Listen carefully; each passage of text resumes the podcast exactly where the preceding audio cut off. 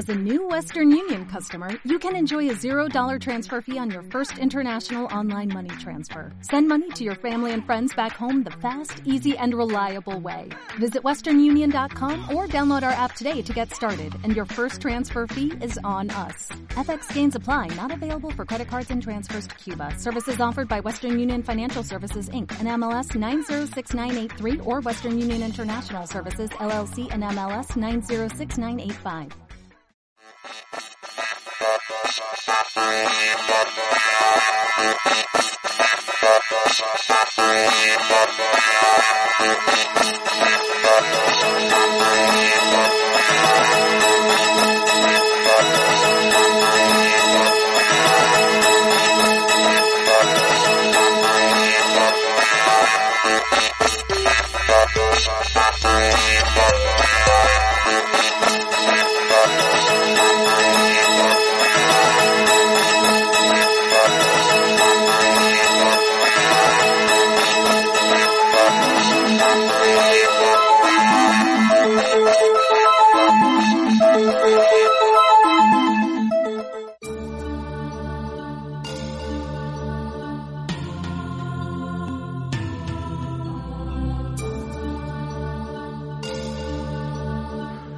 Sean bienvenidos a una nueva edición, ya la 213 de la Dimensión Desconocida.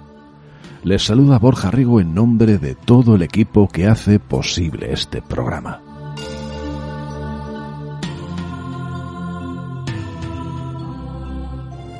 En esta segunda entrega de la decimotercera temporada, podemos decir que estamos aún más contentos si cabe de lo habitual pues después de largos años, nuestro humilde programa vuelve a Edenex, la radio del misterio por excelencia en Internet, gracias al buen hacer de su director Alberto Guzmán. Es sin duda un buen impulso para que continuemos con nuestra tarea de divulgación de los misterios del mundo hermoso, el mundo fascinante en el que vivimos.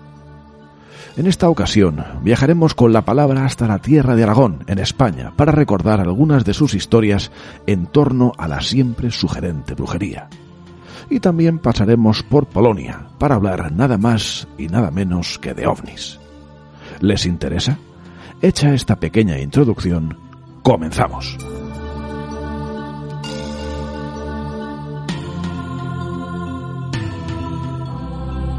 En ivox.com la dimensión desconocida.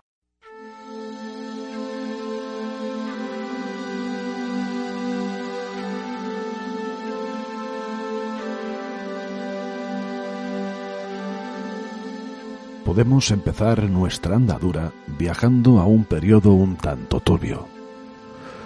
Concretamente a los años entre 1640 y 1644 atendiendo al libro de Blasco Lanuza, Patrocinio de Ángeles y Combate de Demonios, en la Villa de Luna, en Zaragoza, se desató una violenta epidemia, por así decirlo, de posesión demoníaca. El propio Lanuza, quien fue testigo del suceso, lo narra de la siguiente manera. En la Villa de Luna vi cosas de admiración, y esta en particular, que se descubrieron número de treinta obsesas comenzando a declararse los demonios con tal aire que parecía no había de quedar criatura libre de tal achaque. Y entre otras diligencias que hicieron fue esta de armarse con los escapularios y devoción de San Benito, con que se hizo raya al poder de magos, hechiceras y demonios.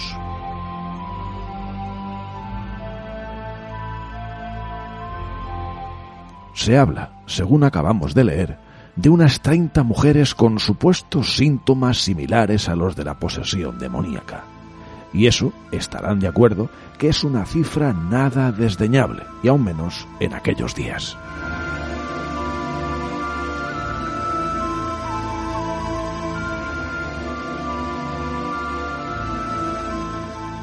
Aquí entra en escena, sin duda de manera no voluntaria, una mujer llamada Ana Pérez Duesca, ¿Se imaginan a causa de qué motivo los inquisidores pusieron sobre ella su atención? El motivo es realmente fascinante. Resulta que durante sus largos delirios, aquellas cerca de treinta mujeres poseídas repetían sin cesar nombres de otras mujeres con gran fama de bruja.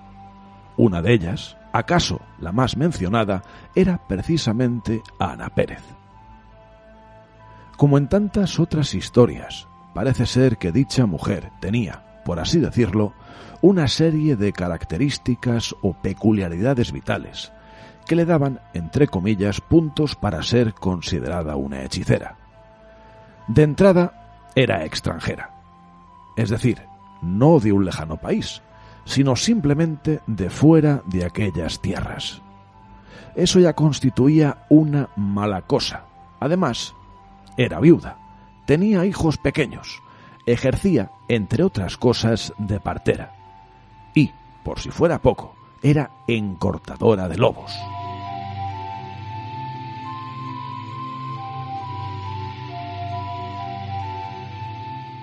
Para quien no conozca el término, los encortadores o encortadoras eran aquellas personas que tenían la mágica capacidad de dominar a los lobos. Estos atendían a sus deseos, incluso a la hora de atacar a los rebaños de los vecinos. De hecho, hay quien añade que no sólo manejaba a voluntad a los lobos, sino que también extendía esa habilidad al control de los zorros. Por todo ello, que naturalmente en aquellos convulsos días no era algo baladí, fue acusada de causar la mencionada posesión demoníaca, así como de provocar la muerte de dos niños pequeños y a su cuñado mediante huevos emponzoñados. La condena que le tocó por tales acusaciones fue, en contra de lo que uno suele pensar, pues la muerte no siempre era la respuesta a estos asuntos, el destierro a ocho leguas de distancia de Zaragoza. En vista de tal resultado, a la mujer no le quedó otra que, para salvaguardar su integridad pues eran constantes los altercados violentos, cumplir lo acordado y desaparecer de aquellas tierras.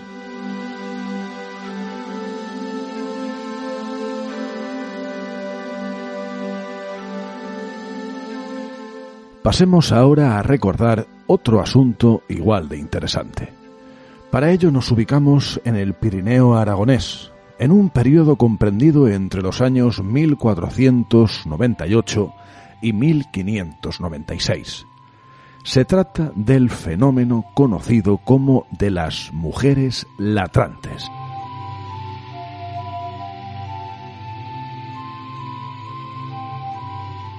Según recogen fascinantes trabajos, como el de posesiones demoníacas en los Pirineos, el primer caso relacionado con este asunto se encuentra precisamente en un expediente inquisitorial de 1498.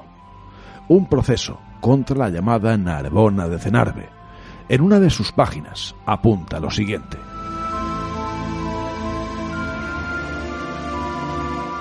Dice el dicho procurador fiscal que la dicha denunciada usando del dicho oficio de Prusia ha dado ponzoñas a muchas personas y a otros facía feticerías y sortilegios, por la cual algunas de las dichas personas morían y otras quedaban baldadas, otras ladraban en la iglesia y en otras partes como perros y otros animales, y otras veces estando en la iglesia, no veían el corpus cuando se algaba y si lo veían lo veían muy negro, y todo esto prevenía a causa de los fetillos y ponzoñas que la dicha demandada ha dado y daba a las dichas personas y esto es verdad.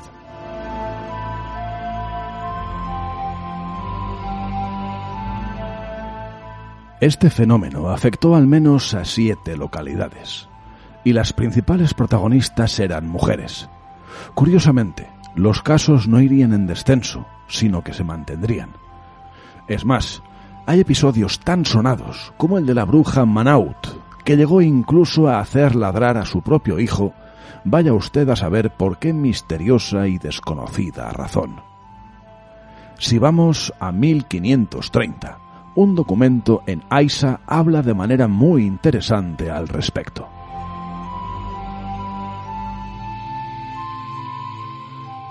Pero dentro de la brujería los males que pueden hacer son muchos, y esos juicios han de dedicarse especialmente contra las personas o persona que usaren de arte de bruxería, arte mágica, fetillos e otros hechizos. et con que dicha bruxería e otros hechizos hubieran perpetrado o perpetraren dende adelante homicidios, muertes, y hubiera hecho y hará con dichas artes ladrar las personas, et muerto ganados gruesos y menudos, o hecho daños e hicieran a los frutos de la tierra o en otra cualquiera manera, hubiesen usado et osaren de dicha arte en especial del daño. Como siempre, el fenómeno acabó diluyéndose en el tiempo, pero afortunadamente nos queda la historia y nos quedan, por supuesto, los documentos. Continuando con estos apuntes acerca de la brujería en tierras aragonesas, hablemos un momento sobre Águeda Cisneros, llamada la bruja de Tarazona. Alrededor del año 1636, esta mujer frisaba los 50 años. Estaba casada, trabajaba en su casa como era lo habitual y al parecer no estaba exenta de cierta mala fama allá en su parroquia. Curiosamente, al margen de que no estuviera especialmente bien considerada, se dice que era buena cristiana y que incluso dominaba las escrituras.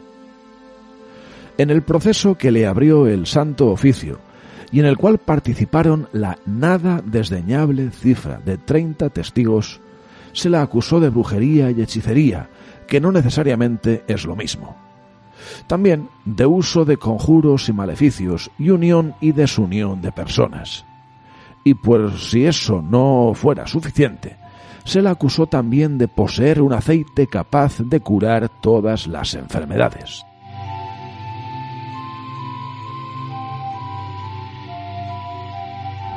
Entre esos numerosos testigos que se personaron como acusación, había un nutrido grupo de hombres y mujeres jóvenes que dijeron que habían sido ligados y desligados por la acción de la supuesta bruja.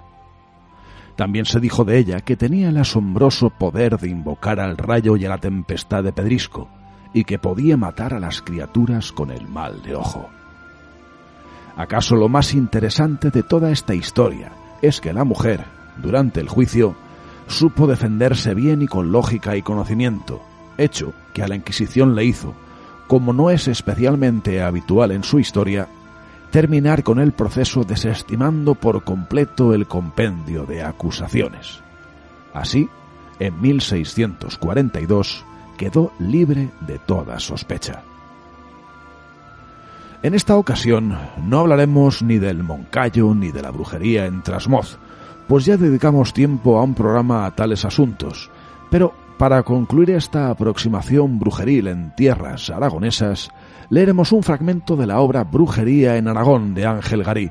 Son unos datos ciertamente interesantes.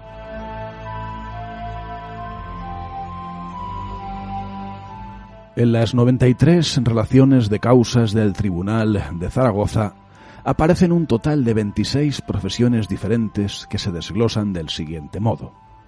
17 clérigos, de ellos uno es licenciado, otro estudiante y otro catedrático de arte.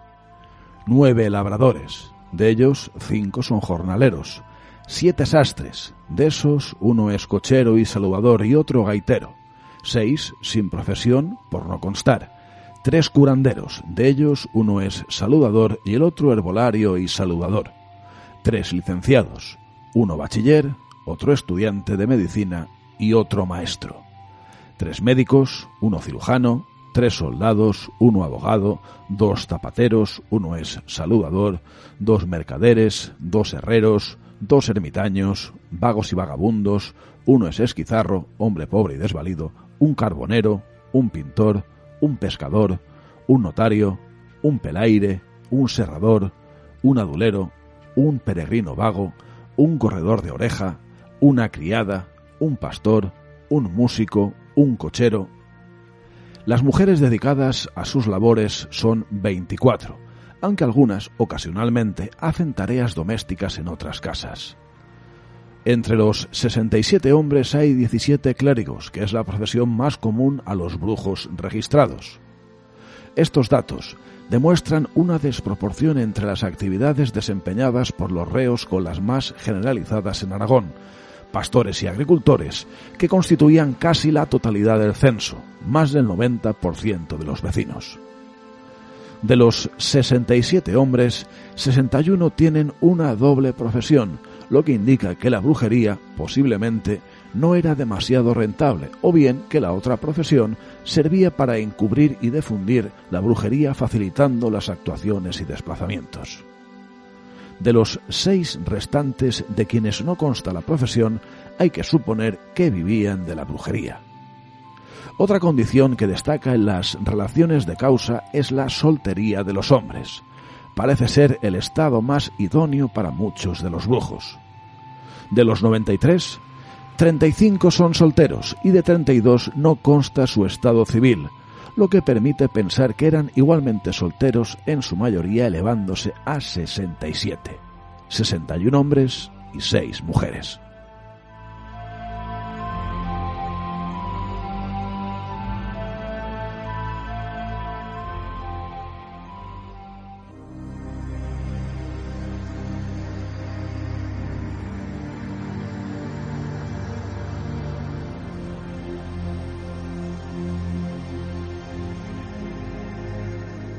Abordamos ahora un tema no especialmente popular, al menos en estas tierras. Si les parece, recordaremos algunos casos relacionados con el fenómeno ovni en Polonia. Atendiendo al libro publicado por Piotr Cielebrias, los primeros fenómenos aéreos equiparables al actual asunto ovni se podrían datar en el periodo medieval, si bien ya es entrado el siglo XVII cuando encontramos descripciones más precisas y fascinantes. Tenemos, por ejemplo, el caso de 1618, cuando un joven pastor de cabras de Sezein, situado al noroeste del país, se topó con un ser de baja estatura que salió de una esfera luminosa. El testimonio, actualizado, dice así.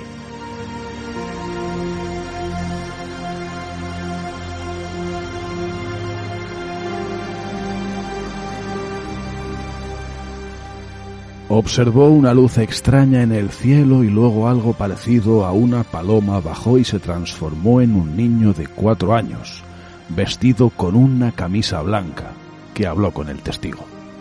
Después de un rato, el niño desapareció y el pastor vio por encima de él algo parecido a una estrella ascendente, aunque los cielos estaban completamente cubiertos de nubes.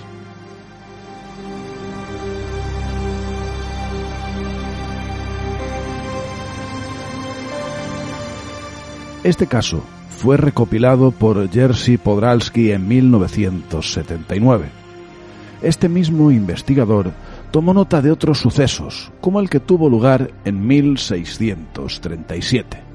Dice así, Alrededor de las tres de la madrugada se vio un punto blanco brillantemente iluminado sobre Serzin.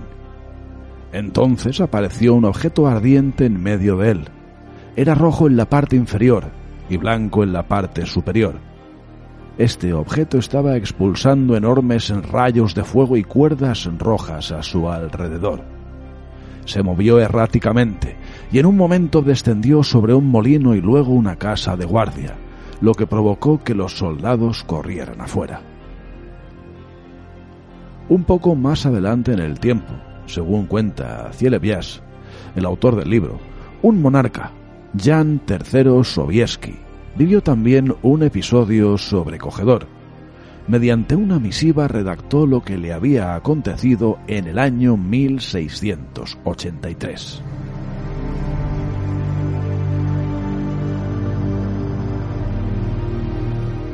Vimos en los cielos alrededor de las siete de la mañana, en un clima prístino y muy brillante, algo parecido a un pequeño arco iris formado en forma similar a la luna, vista varios días después de la fase de luna nueva. La cosa fue extraordinaria. Nos dirigíamos al oeste mientras aparecía detrás de nosotros. Luego giramos hacia el este, a la izquierda del sol. Entonces algo como X o U comenzó a emerger de esa cuasi luna. Todo duró aproximadamente media hora.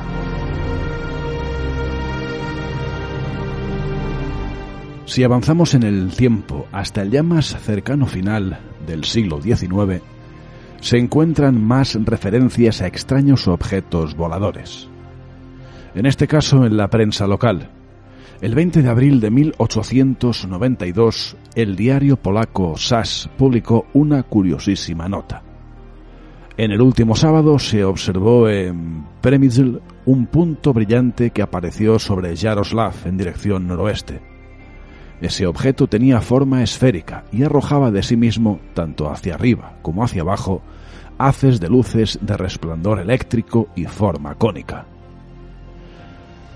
Con los binoculares quedó claro que no era ni planeta ni estrella, ya que flotaba en el aire aproximadamente a 0,4 millas sobre la superficie, y se convirtió en un área circular de aproximadamente 2,5 a 3 millas de radio. Por lo tanto, se puede suponer que se trataba de un globo que la tripulación intentó hacer un reconocimiento con una lámpara eléctrica. Avanzamos ahora, si les parece, hasta el siglo XX, siempre desgranando el fantástico trabajo de Piotr Cielebias. Sería en el temprano 1922 cuando se produciría en tierras polacas el primer avistamiento de lo que podríamos llamar a día de hoy un platillo volante, si bien, como es sabido, es un vocablo que ya está en desuso. En cualquier caso, se anticiparon en mucho a los establecidos como primeros platillos oficiales ya en los años 40. ¿Qué ocurrió en los primeros días de verano de 1922? El testigo, que no quiso revelar su nombre, narró lo siguiente.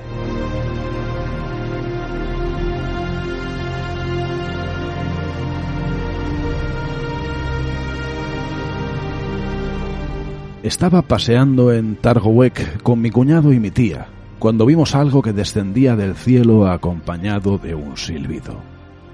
Estábamos seguros de que se estrellaría, pero de alguna manera esa cosa logró detenerse en el aire a 6,5 o hasta 10 pies del suelo.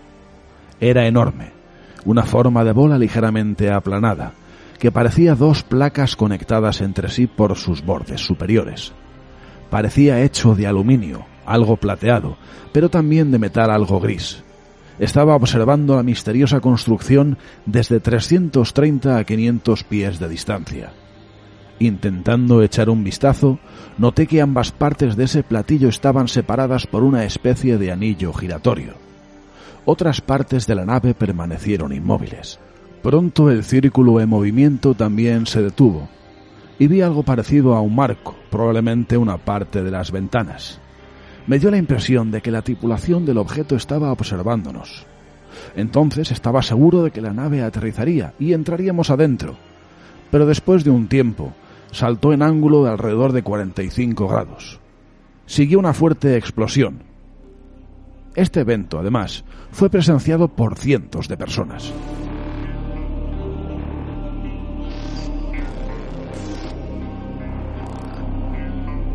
Y un poco más adelante en el tiempo, el caso aconteció en 1926, los investigadores polacos Recepeki y Piechota documentaron otro caso digno de atención. Concretamente, Recepeki, en su libro Encuentros cercanos con los ovnis en Polonia, que vio la luz en 1995, narra lo siguiente.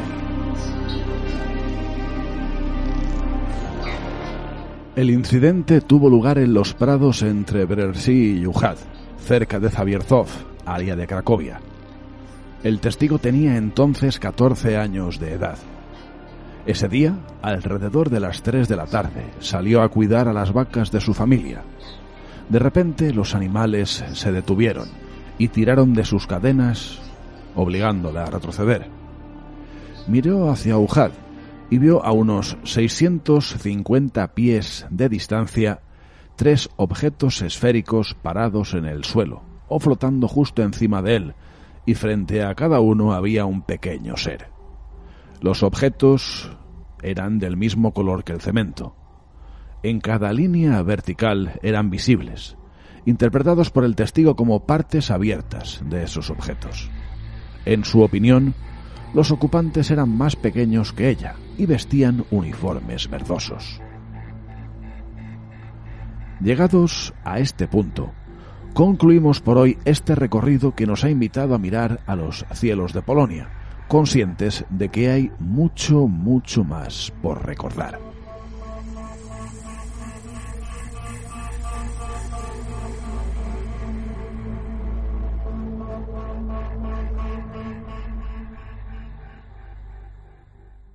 Estás escuchando La Dimensión Desconocida en evox.com.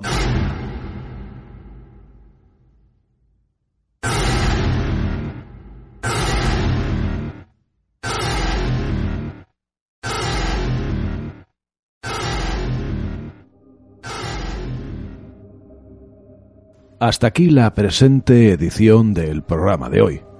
Deseamos, como siempre, que hayan disfrutado de unos agradables minutos de radio y misterio, recordando sorprendentes historias de brujería en Aragón y otras no menos interesantes sobre avistamientos ovnis en Polonia. Nos marchamos con el tema Basilisk Eye de la banda Casket of Dreams. Quedan emplazados para dentro de muy pocos días, para la semana que viene. Mientras tanto, no olviden cogernos de la mano para cruzar la última frontera hacia la dimensión desconocida.